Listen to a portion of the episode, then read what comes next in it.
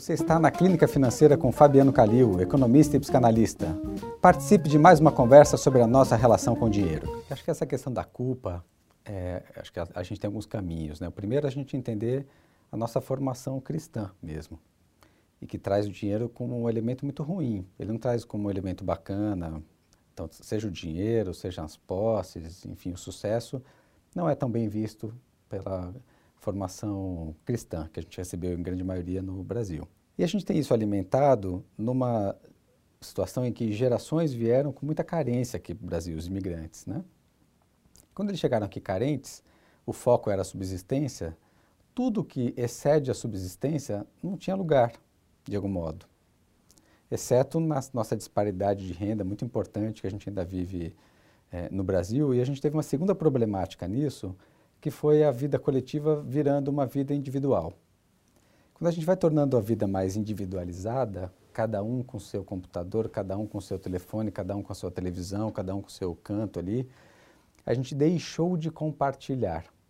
Acho que essa é uma outra questão, um elemento que eu vou dizer como é que a gente soma isso e transforma primeiro em culpa para a gente saber como é que a gente sai de lá. A grande investida de duas gerações atrás foi em educação para a geração seguinte. Então a gente começou a ter uma geração mais educada do que a anterior. Isso gera um motivo de admiração. Mas o fato de serem mais educados não necessariamente gerava mais renda. Não necessariamente, porque a gente teve muitos imigrantes que trabalharam com a terra, com o comércio, enfim, e que deram muito certo. E a gente teve, ao contrário, pessoas que estudaram muito que tinham até salários ou, enfim, rendimentos iguais ou menores do que seus pais. Mas a gente começou a ter nessa geração seguinte, que já recebeu educação, ter um investimento muito forte em formação para a próxima geração, que é essa geração que provavelmente está nos escutando aqui. E essa geração de fato teve, junto com o momento econômico, capacidade de fazer muito mais dinheiro do que seus pais. Então eram menos filhos, que tiveram mais investimento desses pais, porque se eu tinha 12 filhos eu tinha uma condição, eu tenho um, dois filhos, a condição é outra, de certo modo, para a formação deles.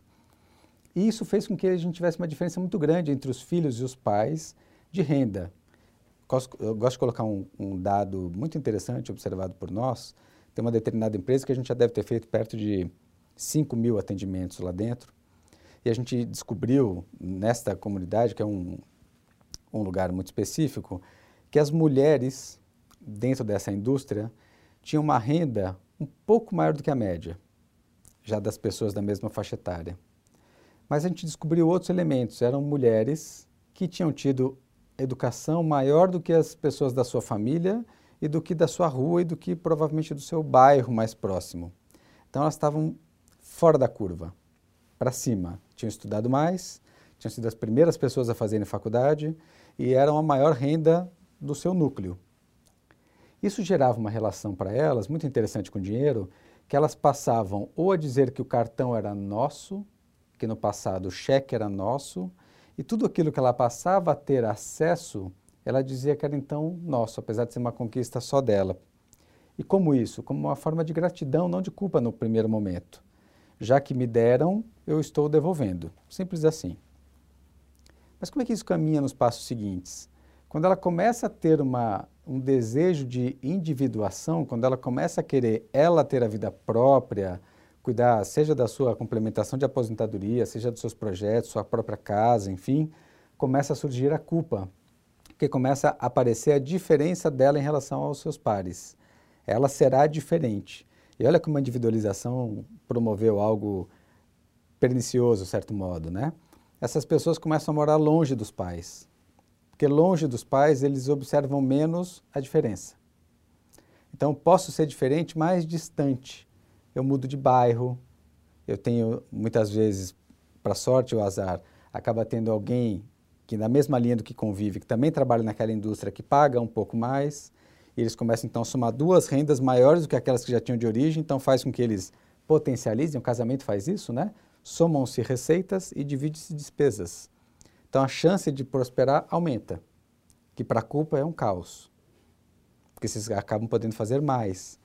E aí a diferença ela começa a ficar mais gritante.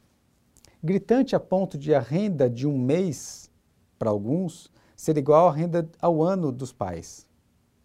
A diferença chega nesta ordem, para a gente entender, e aqui vem a nossa diferenciação de renda aqui no Brasil, que é muito grande, né? A disparidade de renda entre as faixas e classes.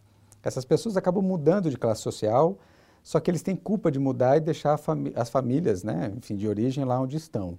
Mas eles não têm muita alternativa. Faz parte da carreira que eles escolheram. Faz parte de tudo que os pais investiram para que eles fizessem. Os pais têm orgulho disso. Quem sente culpa muitas vezes são os filhos. Raramente são os pais que cobram isso dos filhos. Acontecem, tem eventos que os pais demandam, exigem, mas na maior parte da família que a gente percebe, das famílias, a gente percebe que os pais incentivam que os filhos vão, que os filhos prosperem, eles ficam muito orgulhosos disso, de saber onde é que o filho está, o que, que os filhos fizeram, enfim, é, o caminho que eles tiveram. E os filhos se sentem muito culpados por essa situação e aí começa a volta, né? Querer ajudar os pais, querer, e essa ajuda acaba ficando mais desproporcional. Como é que a gente enxerga isso? Como é que a gente ajuda a atravessar a culpa? A gente ajuda que possam saber de que, que essa família precisa, essa família de origem, e o que, que eles são capazes de fazer sem que atrapalhem seus próprios projetos. A gente não diz não ajude os pais, enfim, muito pelo contrário, porque se foram ajudados, sem o desejo legítimo de ajudar, mas como é que eles podem ajudar sem que torne os pais dependentes, que seria ruim, tornar os pais dependentes é ruim, ajudar os pais para que eles sejam mais autônomos, isso é bacana. Desde que eles não percam autonomia.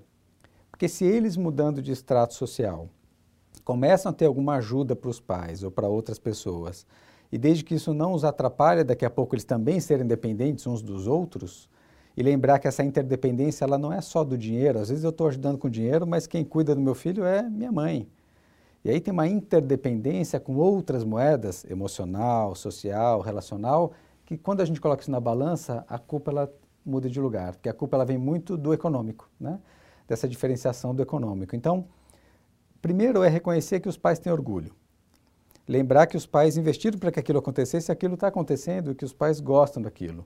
Que eles se apropriem daquilo no sentido de conseguirem ter sustentabilidade nisso que eles estão hoje, nessa casamento, nessa vida, nesse estilo de vida que eles acabaram de definir e escolher e que possam deixar mais claro o que é a capacidade deles de ajudar um outro, por exemplo, os pais.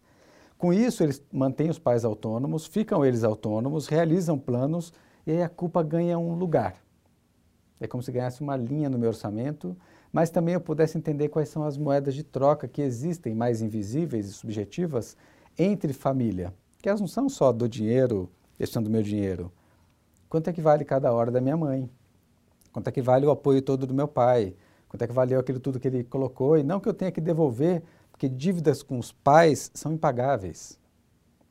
Todo filho tem dívida com seus pais, por princípio. E elas são dívidas emocionais e tão grandes que elas não são para ser pagas, mas elas são talvez para ser reconhecidas. E quando a gente deixa isso claro, muitas vezes os processos terapêuticos ajudam, para que a gente coloque um lugar nessa, nesse sentimento que se tem em relação aos pais, que é muitas vezes de gratidão, e que possa cada um seguir a sua vida, lembrando que são da mesma constelação, não por acaso, né? E que essa ajuda, essa interdependência de ajuda, hoje pode parecer de um jeito, mas amanhã a gente não sabe como é que será.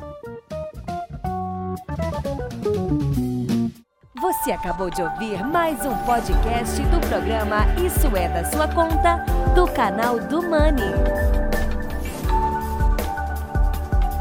Do Money olhar sobre o comportamento humano relacionado à vida financeira.